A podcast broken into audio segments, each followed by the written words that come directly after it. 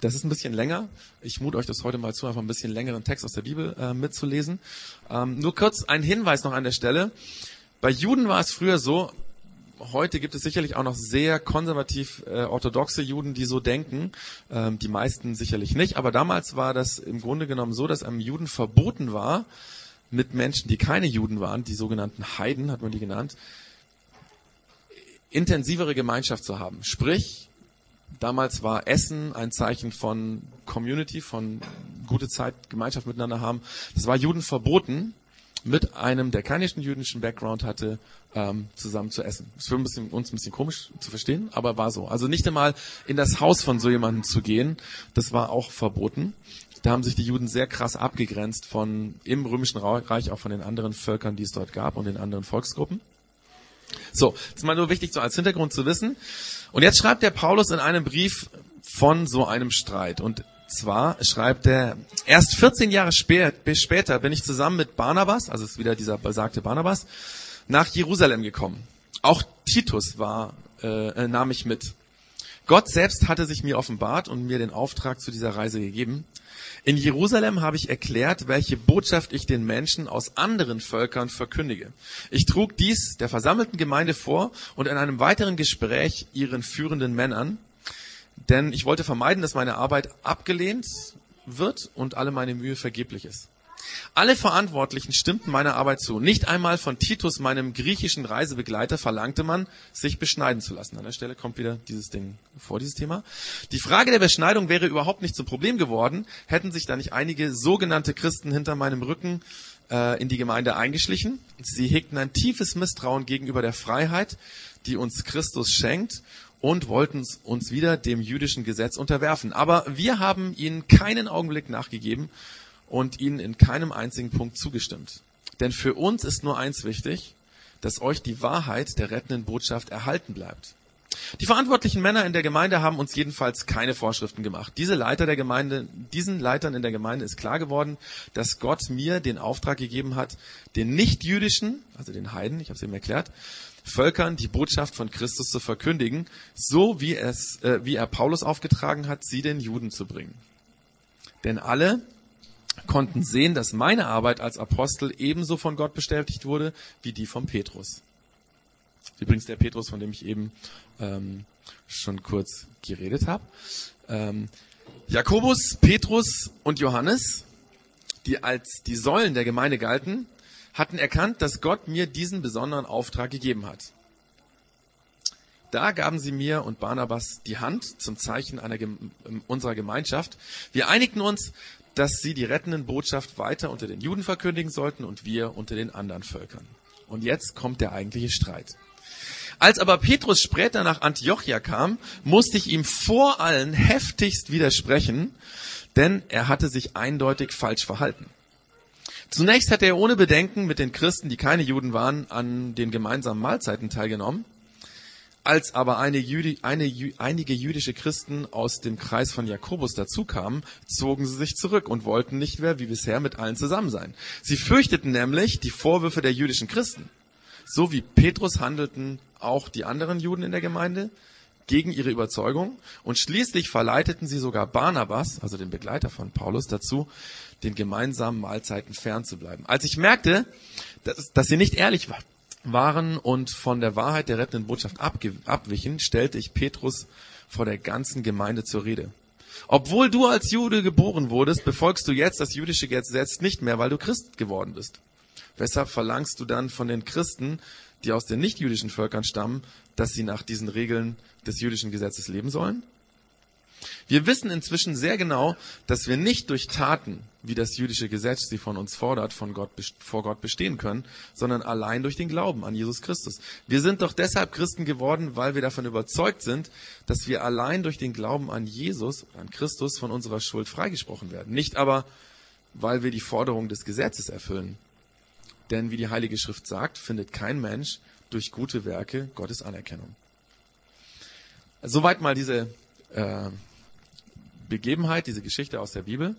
Ähm, die hier der Paulus selber über sich erzählt. Da stellt sich also dieser Paulus, so erzählt er das, vor die versammelte Mannschaft und zettelt einen Streit mit Petrus an, weil er sich falsch verhalten, verhalten hatte. Und ich habe mich gefragt, warum hat der Paulus das nicht auch ähm, anders machen können? Warum war der jetzt so scharf? Hätte er sich nicht mit dem Petrus unter vier Augen irgendwo treffen können und in einem liebevollen Ton sagen können, pass mal auf, Petrus, ich glaube, das ist nicht so richtig und so, da musst du dich ändern. Warum hat er ihn so heftig angegangen und damit letztendlich ja bloßgestellt? Ich meine, stellt euch mal vor, ich würde die Uli oder den Frank, der sonst immer wieder auch hier Moderation macht, ich würde die einfach mal hier so zur Rede stellen, so Tacheles mit ihnen hier reden, ähm, dass sie nachher so klein sind. Ähm, ja, das macht man doch normalerweise nicht. Warum macht das der Paulus? Übrigens wird nirgendwo in der Bibel berichtet, dass Paulus an dieser Stelle nachgegeben hätte. Ganz im Gegenteil, er bekräftigt immer und immer und immer wieder, dass die Freiheit durch Jesus von allen gesetzlichen Regeln niemals auf, aufgegeben werden darf. Paulus hat das nie, nie, nie irgendwie rückgängig gemacht. Selbst wenn der Petrus ihn versucht hätte zu überzeugen und ihm gesagt hätte, pass auf, so ein paar jüdische Gesetze kommen, ey, dann gibt's keinen Stress und so.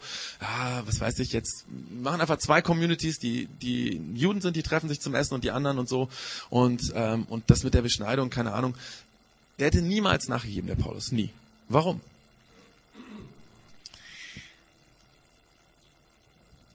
Und jetzt wird's ganz wichtig. Er hat nie nachgegeben, weil es hier um das Herz das Zentrum des christlichen Glaubens an Jesus geht. Es geht darum, dass wir an Jesus glauben, dass wir Jesus vertrauen, dass wir eine Beziehung zu Jesus haben. Und es geht im Glauben darum, dass dieser Jesus für uns stellvertretend gestorben, verblutet, verreckt ist an einem Kreuz. Dass er unsere, für unsere Schuld die Todesstrafe an sich hat vollstrecken lassen. Es geht darum, dass dieser Tod von Jesus unsere Fehler, unsere Schuld, die falschen Dinge, die wir tun, die wir tagtäglich falsch tun, falsch denken, falsch reden, dass er das vergibt, dass er das ungeschehen macht. Es geht darum, dass jemand anderes unser, Schuldpro unser Schuldproblem löst, dass wir es nicht selber lösen können. Es geht darum, dass all die Fehler, die wir nie wieder gut machen könnten, dass die wieder gut gemacht werden. Nicht durch uns, sondern durch Jesus. Dass er uns neu macht, da wo wir uns selbst nicht positiv verändern können. Es geht, um das ganz kurz zu fassen und mit einem Zeichen deutlich zu machen, es geht um das Kreuz. Und deswegen liegen bei euch solche kleinen Kreuze. Vielleicht, Ali, gibst du mir mal gerade eins. Es geht um das Kreuz. Denn das Kreuz ist das Zentrum des Glaubens. Der Paulus ist deswegen so hart und unnachgiebig, weil Petrus mit seinem Verhalten dieses Kreuz in Frage stellt. Petrus hatte ja eigentlich mit den Leitern der Gemeinde in Jerusalem entschieden, dass niemand jüdische Gesetze einhalten muss, wenn er an Jesus glauben will. Aber dann fing er an, diese Gesetze durch die Hintertür wieder reinzuholen, indem er, ja, mit den Heiden zusammen essen und so, ist ja schwierig und so.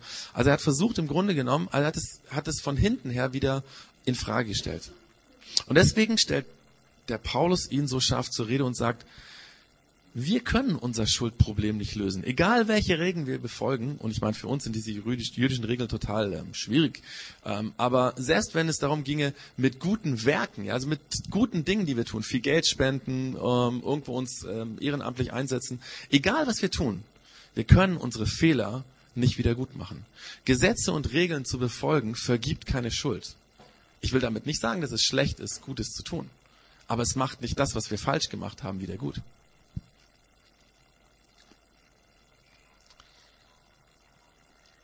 Es ging ganz am Anfang ja um diesen Streit unter Pastoren und es ging um die Frage, ob es im Glauben vielleicht ähm, gerechtfertigte Konflikte gibt, also Dinge, die unaufgebbar sind und für die man auch mal, wenn es darum geht, durchaus streiten kann.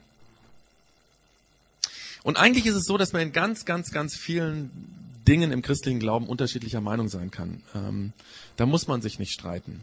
Da kann man akzeptieren, dass der andere das anders sieht.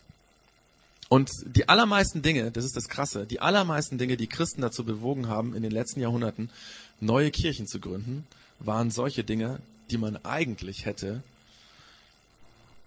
naja, also da hätte man sich nicht so streiten müssen. Man hätte auch niemanden umbringen müssen.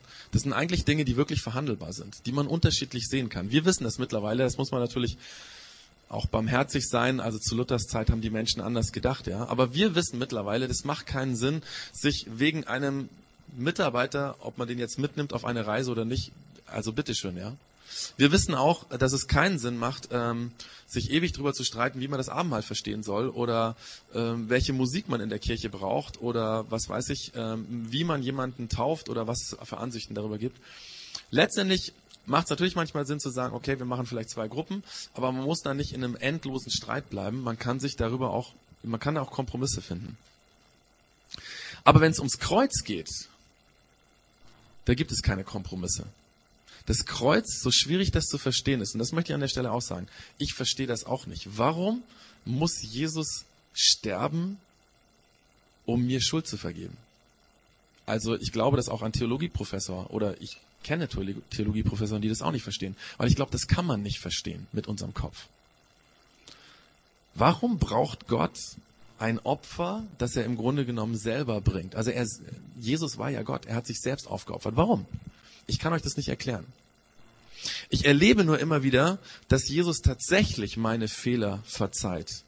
Dass Dinge, die ich selber nicht auf die Reihe kriege, die mich selber so anklagen, dass ich schier verzweifle, dass ich merke, wenn ich Jesus das erzähle, nimmt er mir das weg. Ich erlebe, dass ich neu werde, dass Dinge, die ich bis jetzt so gemacht habe und merke, es war falsch, dass ich eine Motivation bekomme und auch die Fähigkeit, das zu verändern. Das sind Dinge, die real sind. Das ist das, was an diesem, mit diesem Kreuz verbunden wird, dass das, das Kraft hat, also dass Jesus wirklich Schuld vergeht. Ich weiß nicht, ob das so Sinn macht. Ähm, wahrscheinlich, wenn das jemand zum ersten Mal durchdenkt, ist es schwierig, ja. Aber ähm, das ist das, der Kern, das Zentrum, das Herz vom christlichen Glauben. Und das Problem von damals, von dem Petrus, war letztendlich, dass er zu diesem Kreuz noch was dazugefügt hat. Der hat gesagt, natürlich, Jesus ist gestorben, das hat er ja gesehen, das ist wichtig. Aber er hat gesagt, dann brauchen wir noch ein paar Regeln dazu. Oder er hat es gelebt. Und es gibt viele, viele Leute in der Geschichte, die gesagt haben, da gehören noch gute Dinge dazu. Das ist, glaube ich, auch der größte Unterschied zwischen der katholischen und der evangelischen Kirche, warum Luther auch damals sein Leben riskiert hat, weil er gesagt hat, in der katholischen Kirche, zumindest zur damaligen Zeit, ich will ja jetzt keine Diskussion darüber anfangen, zur damaligen Zeit war es definitiv so, dass noch viele andere Regeln dazugehört haben. Und dass der Luther gesagt hat, wir, wir, wir stellen das Ding hier in Frage weil wir sagen, da musst du musst noch Almosen geben, du musst noch dies machen und jenes machen, Do's und Don'ts, was du tun musst, was du nicht tun darfst. Im Grunde genommen, oder, oder Theologen nennen das Gesetzlichkeit. Ja, ähm, ich habe da auch mal, der Jens kann das mal weiter, die nächste Folie. Im Grunde genommen stellt Gesetzlichkeit, Regeln stellen das Kreuz in Frage. Das war damals das Problem in der Bibel. Jetzt habe ich mich gefragt, und wir als Vorbereitungsteam auch, ist das unser Problem im Projekt X?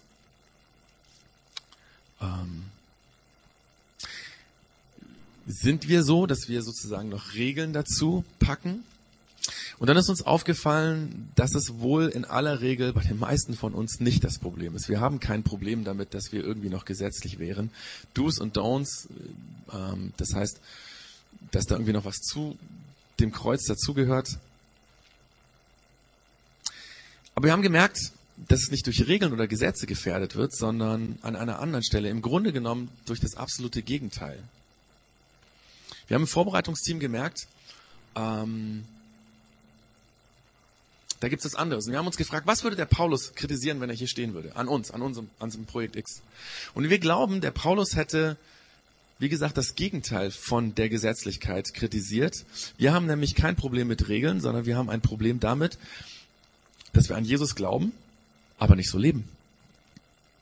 Dass wir sagen, wir wollen dem Beispiel von Jesus folgen, wir haben es eben in dem Mission Statement äh, uns angeguckt, aber dann leben wir doch dirigiert und gesteuert durch unser Ego.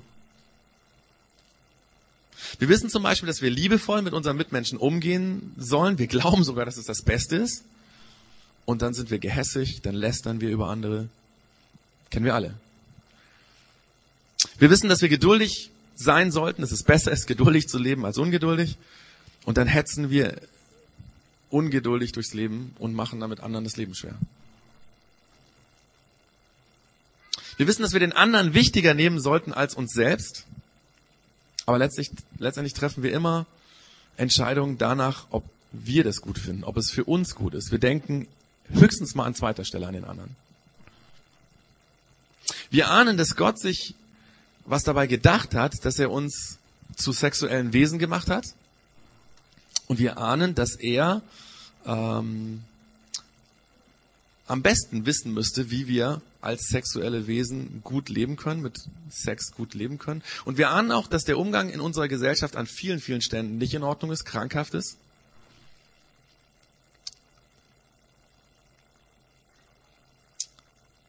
Aber dann entscheiden wir immer selbst, wie wir das Ding gestalten. Also quasi, wann, mit wem wir Sex haben, ohne nachzufragen, Gott, wie hast du dir das eigentlich gedacht? Oft schalten wir, gerade wenn es um so Liebe und solche Sachen geht, einfach unseren Kopf aus. Ich meine, äh, weiß nicht, wer das gelesen hat, der Lothar Matthäus hat jetzt ja eine äh, Autobiografie rausgebracht und er hat das ganz Interessantes geschrieben. Ich habe nicht gelesen, aber dieses Zitat habe ich geschrieben. Ähm, da kann man jetzt drüber lachen, aber das ist ziemlich ernst. Der hat geschrieben, und ich bin ein Herzmensch. Das heißt, ich handle aus dem Herzen so sehr, dass ich mir manchmal wünschte, mehr das Hirn benutzt zu haben, aber mein Herz überstimmt regelmäßig den Kopf.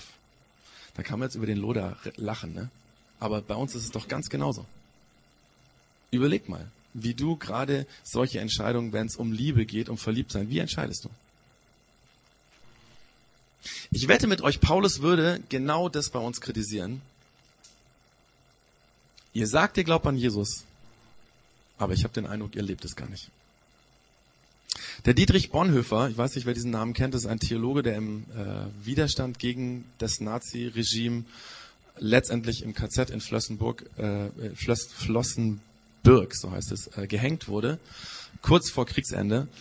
Das war ein Theologe, der hat das ähm, in seinen theologischen Arbeiten billige Gnade genannt.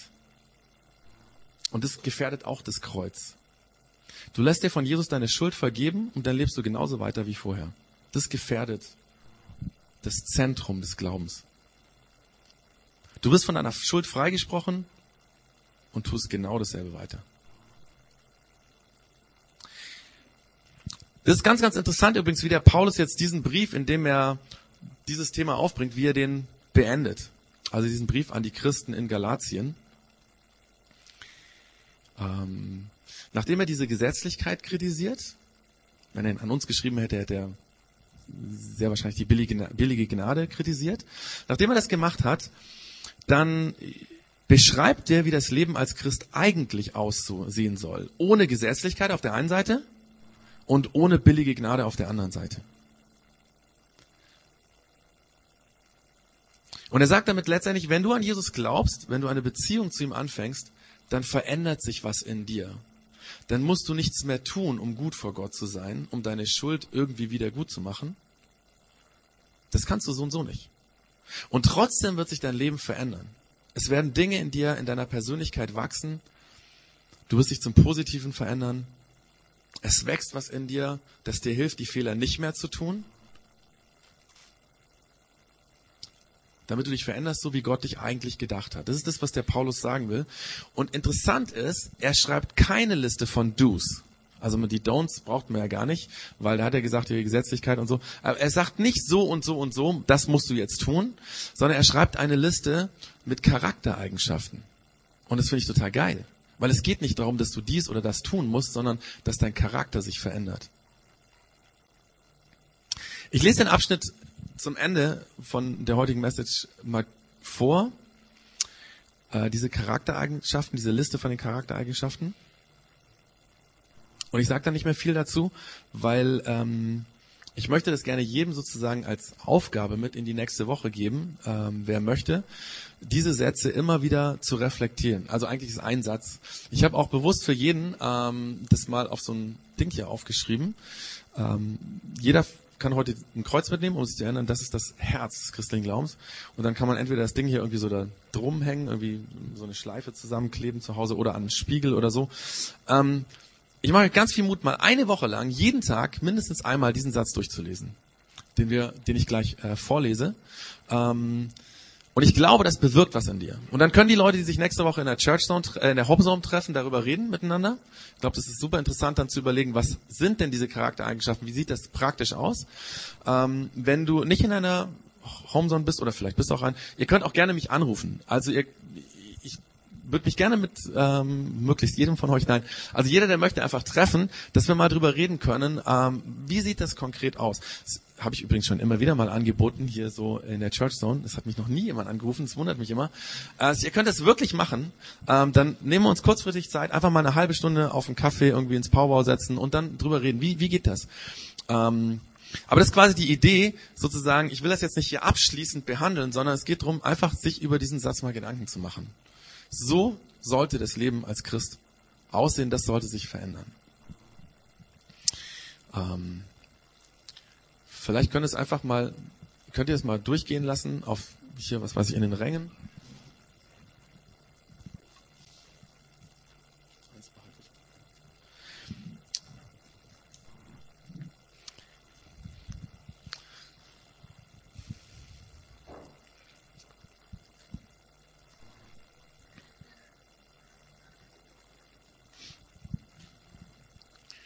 Genau, also der Paulus schreibt am Ende von seinem Brief ähm,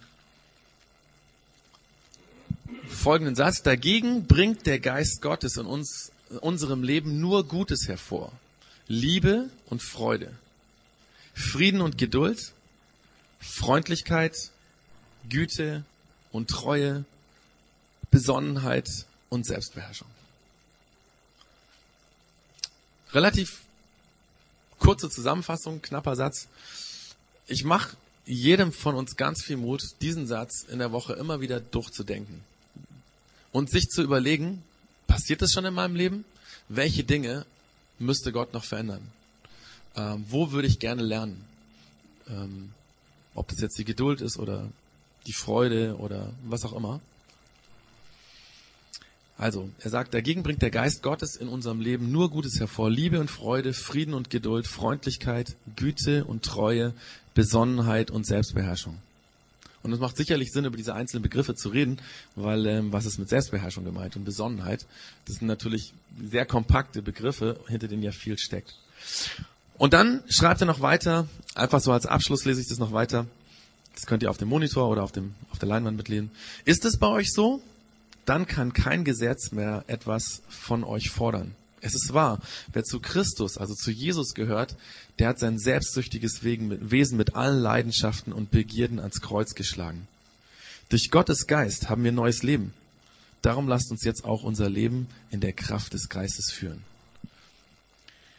Also er sagt, ihr habt, wenn ihr an Jesus glaubt, neues Leben und jetzt lebt auch so. Und das ist das, was in diesem Satz quasi zusammengefasst ist. Und ähm, ich wünsche euch gute Gedanken und vielleicht auch mit dem einen oder anderen ein gutes Gespräch, ein Power bei einem leckeren Kaffee oder so. Und in den Homezones nächste Woche auch gute Gespräche, ähm, weil darum geht's. Wenn das Herz des Kreuzes, dann wird es bei dir wachsen. Wenn irgendwas zu dem Kreuz dazukommt, dann wird es nicht funktionieren.